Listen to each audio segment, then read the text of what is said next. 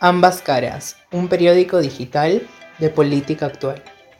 Buenas tardes. Hoy estoy con el magíster Harold Poole, quien nos va a comentar sobre la situación económica actualmente en el Perú. Buenas tardes, Harold. ¿Cuáles son las proyecciones en el ámbito económico en el Perú? Bueno, en primer lugar hay que entender que Perú es una economía semidependiente de, de organismos internacionales, básicamente de comercio. Entonces, si tenemos una, un principio de crisis económica dentro del país, significa que el precio del dólar va a estar subiendo.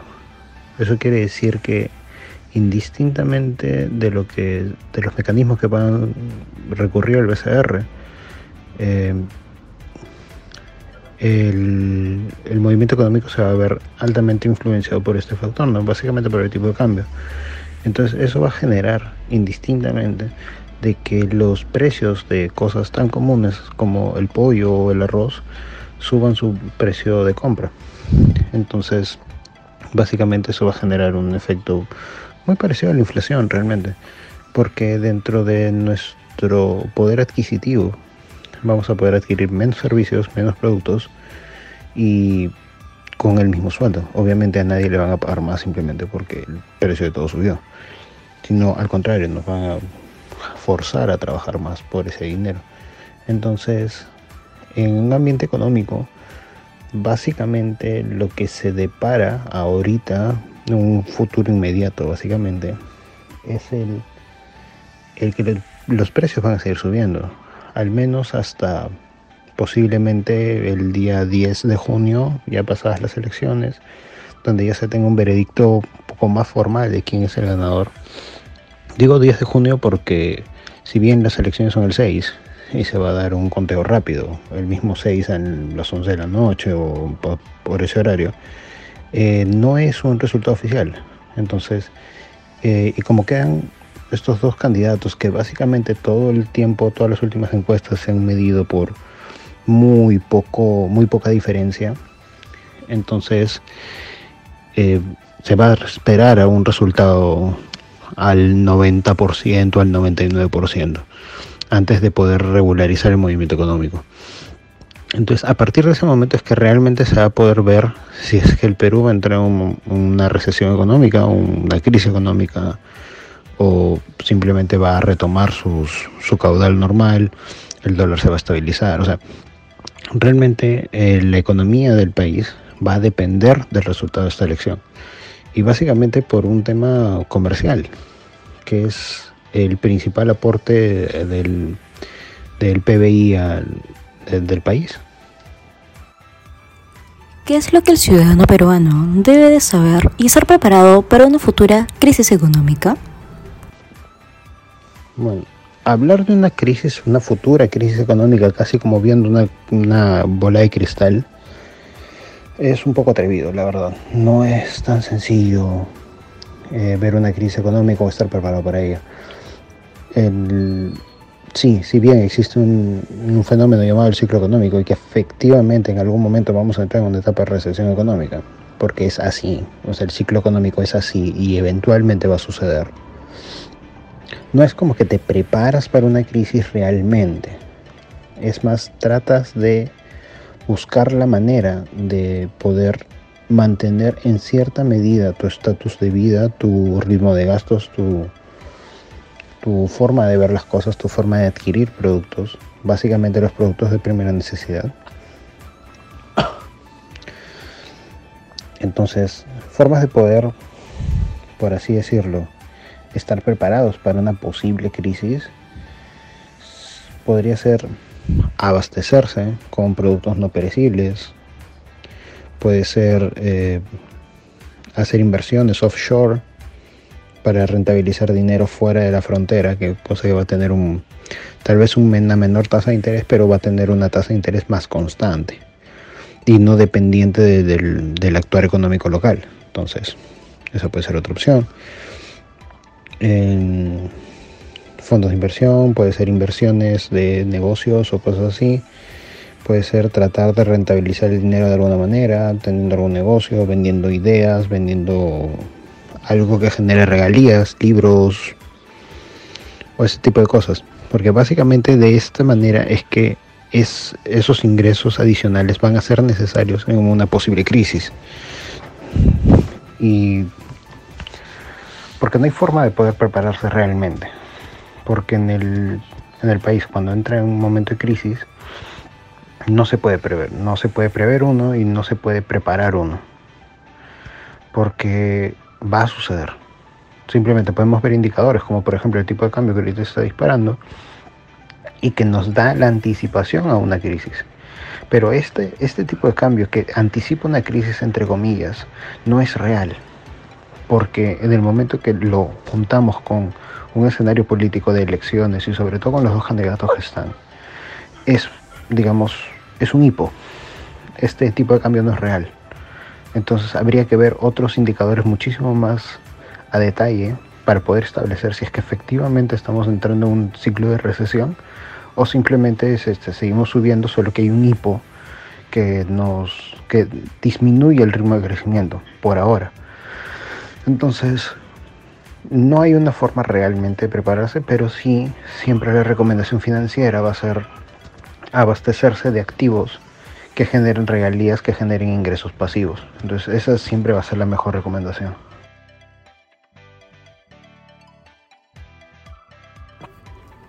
¿Consideras que el plan de gobierno de Perú Libre en el sector económico es viable para el Perú? Perú Libre tiene un modelo económico que es, eh, a priori, es un modelo comunista socialista. Si bien el modelo socialista comunista no es per se un movimiento económico, es más bien un movimiento político social, tiene repercusiones económicas en, en la base fundamental de que el modelo socialista y comunista tienen como principio activo la repartición de los bienes útiles o de los bienes de, los bienes de, ganancia o de usufructo, entonces ahí varía un poco el modelo económico capitalista que se tiene. Por igual, el modelo capitalista también es un modelo político social, no es tanto económico. La economía es la repercusión del, del, fenómeno político y social. Entonces, viendo que realmente ya no es necesario el, el, flujo de capitales para la adquisición de bienes, sino más bien es un tema de repartición, en cierta manera podríamos decir que hasta ponderada. Entonces,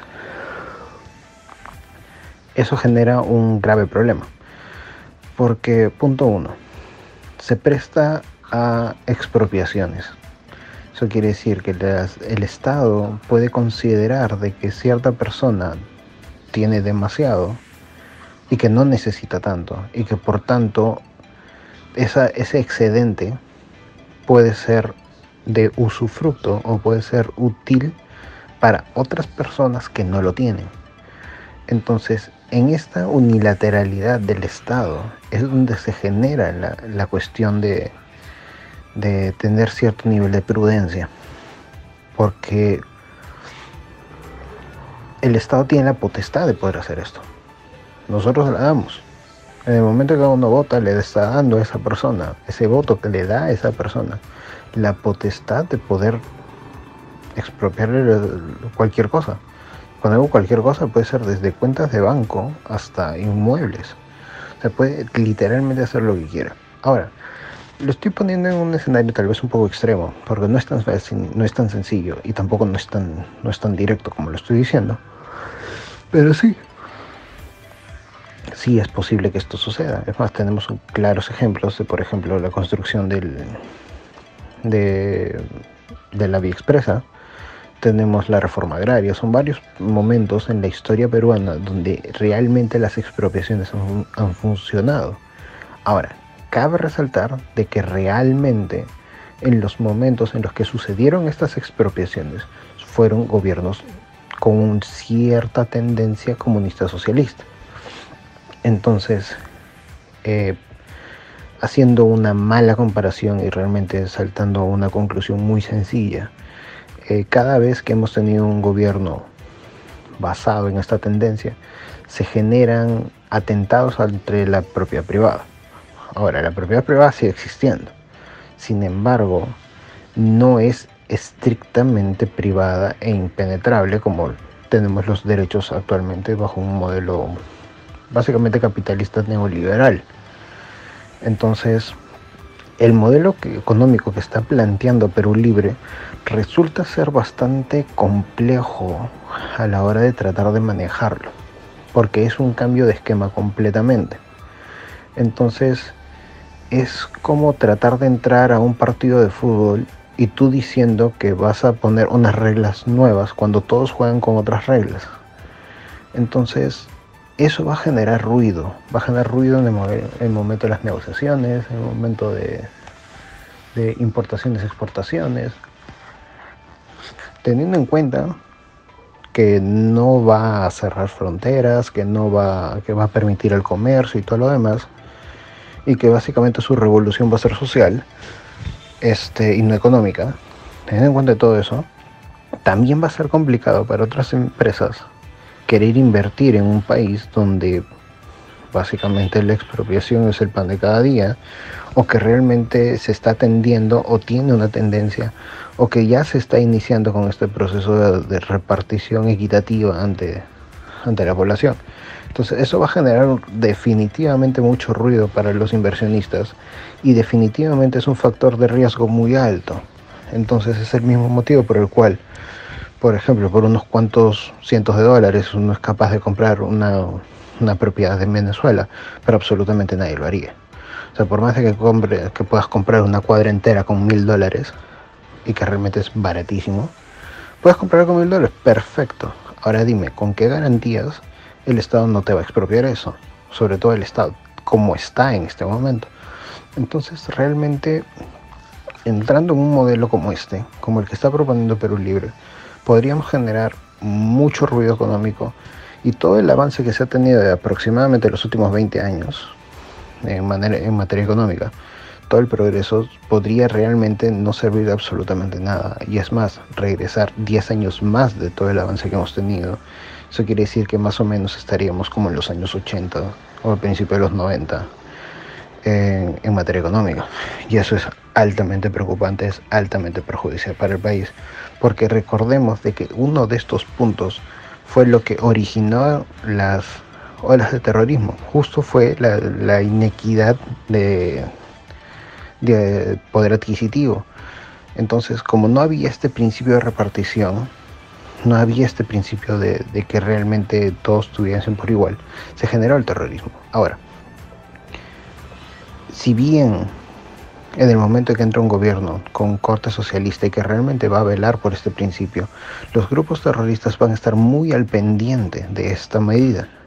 Entonces, en cuanto esta medida no se cumpla, cuando ha sido manifiestamente abierta de que este gobierno quiere implantar un modelo socialista comunista, entonces van a estar muy al pendiente de esto. En el momento que esto no ocurra, van a decir de que efectivamente esto es un gobierno más de todos los demás y que tampoco se está cumpliendo con el principio de repartición y etcétera, etcétera, etcétera.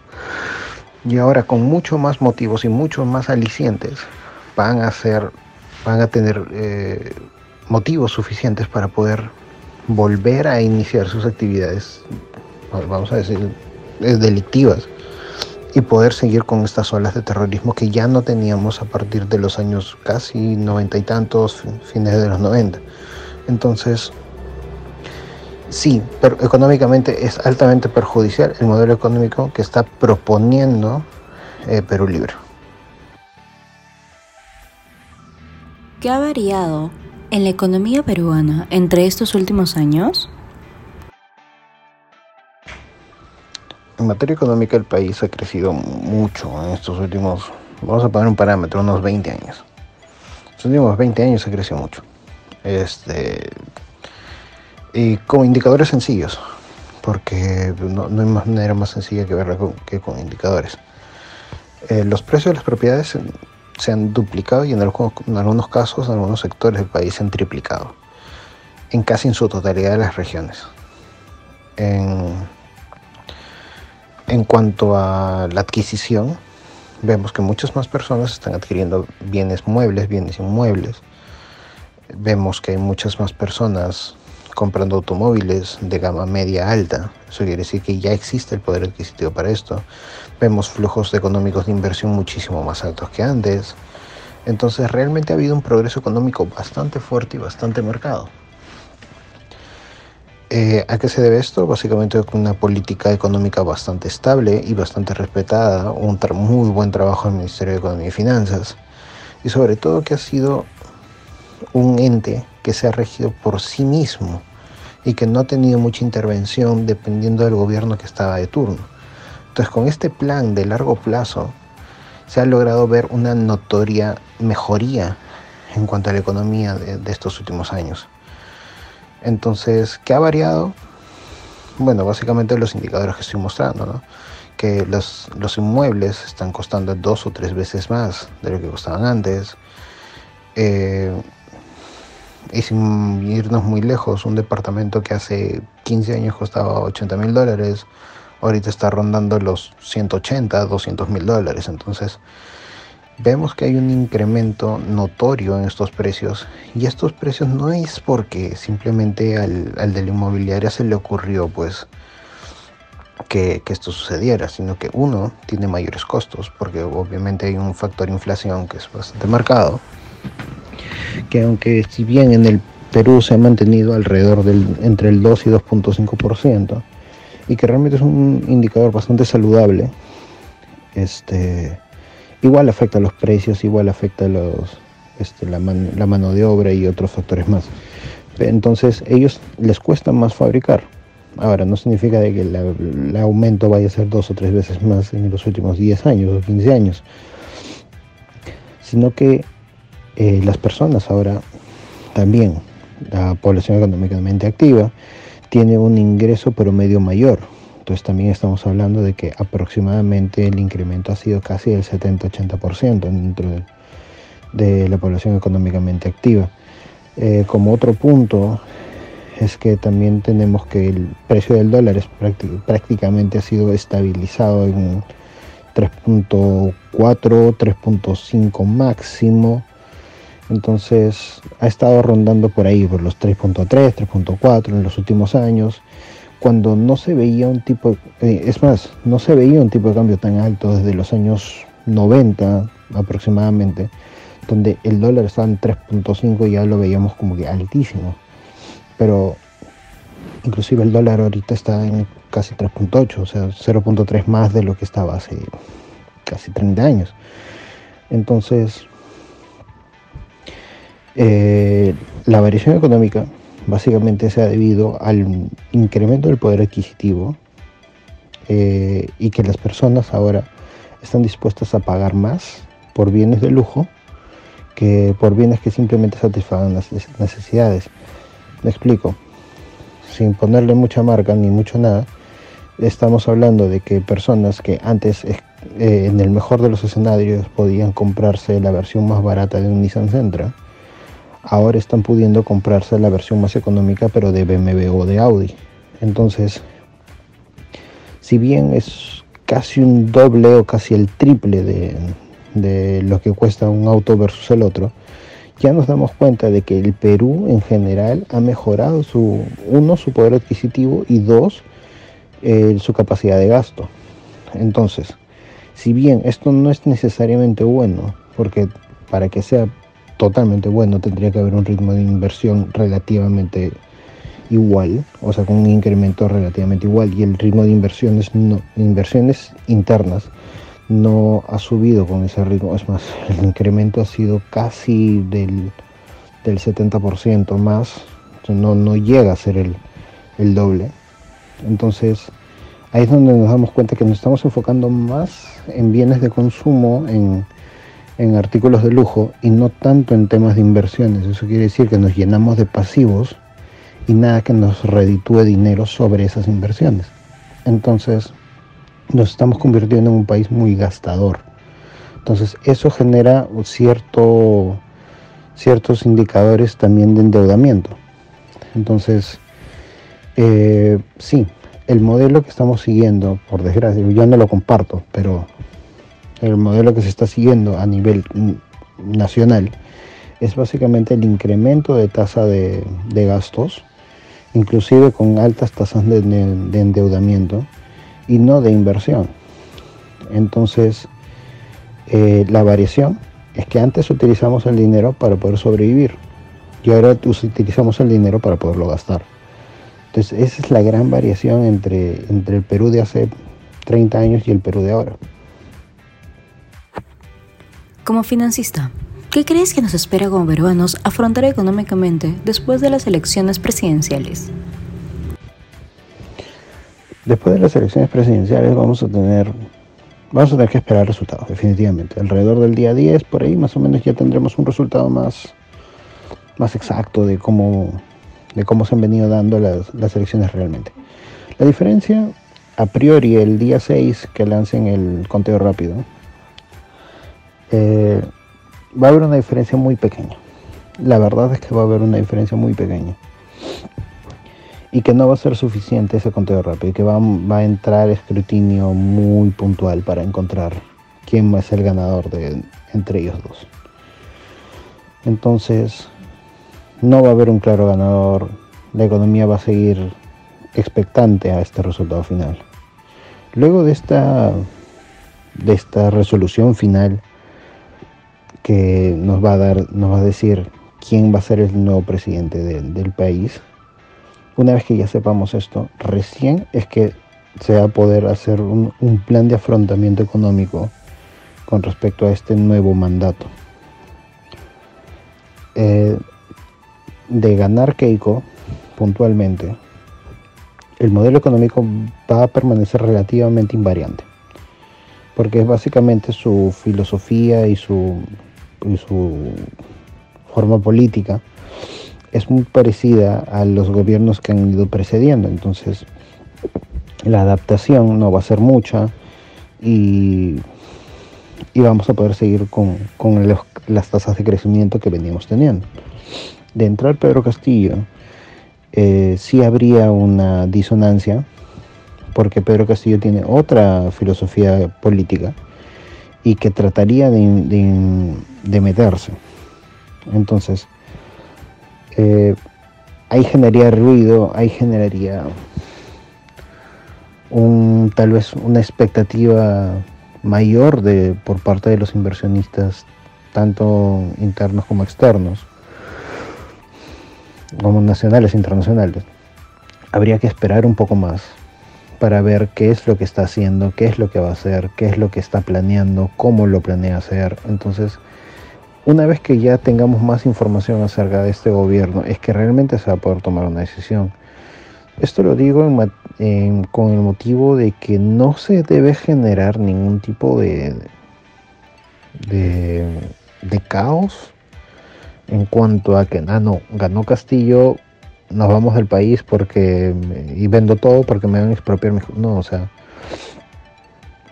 uno no puede ser tan radical de que al día siguiente que entra al gobierno expropia todo lo, todo lo duplicado por lo que sea, no puede ser tan, tan radical porque generaría demasiado ruido, tanto interno como externo. Y eso haría o sea, generaría mucho más daño que beneficio. Si bien a priori estas personas que votaron por él y que lo han elegido y que sus motivos tendrán, porque puede ser un antivoto o puede ser este un voto genuino. Entonces, estas personas que han votado por él van a tener una expectativa de, de cierta de cierta devolución de esta confianza. Entonces van a presionar en cierta medida de que lo que haya prometido este candidato lo vaya a cumplir. Entonces, porque es básicamente por lo cual ha sido elegido, ¿no? por, lo que, por sus propuestas, por su modelo y etcétera, etcétera, etcétera. Entonces, ahora sí volviendo a cualquiera de los dos, porque acá es donde se comparte el tema, el tema de planificación, es eh, hacer una, una, una especie de previsión de qué es lo que va a suceder. Con Keiko, básicamente la economía va a seguir el mismo camino, por tanto no, no habría mucha variación de lo que ya estamos haciendo con lo que vayamos a hacer. Con Castillo sí va a haber una variación. Entonces habría que ver justo los indicadores que estoy diciendo, qué es lo que va a hacer, cómo lo va a hacer y en cuánto tiempo lo va a hacer.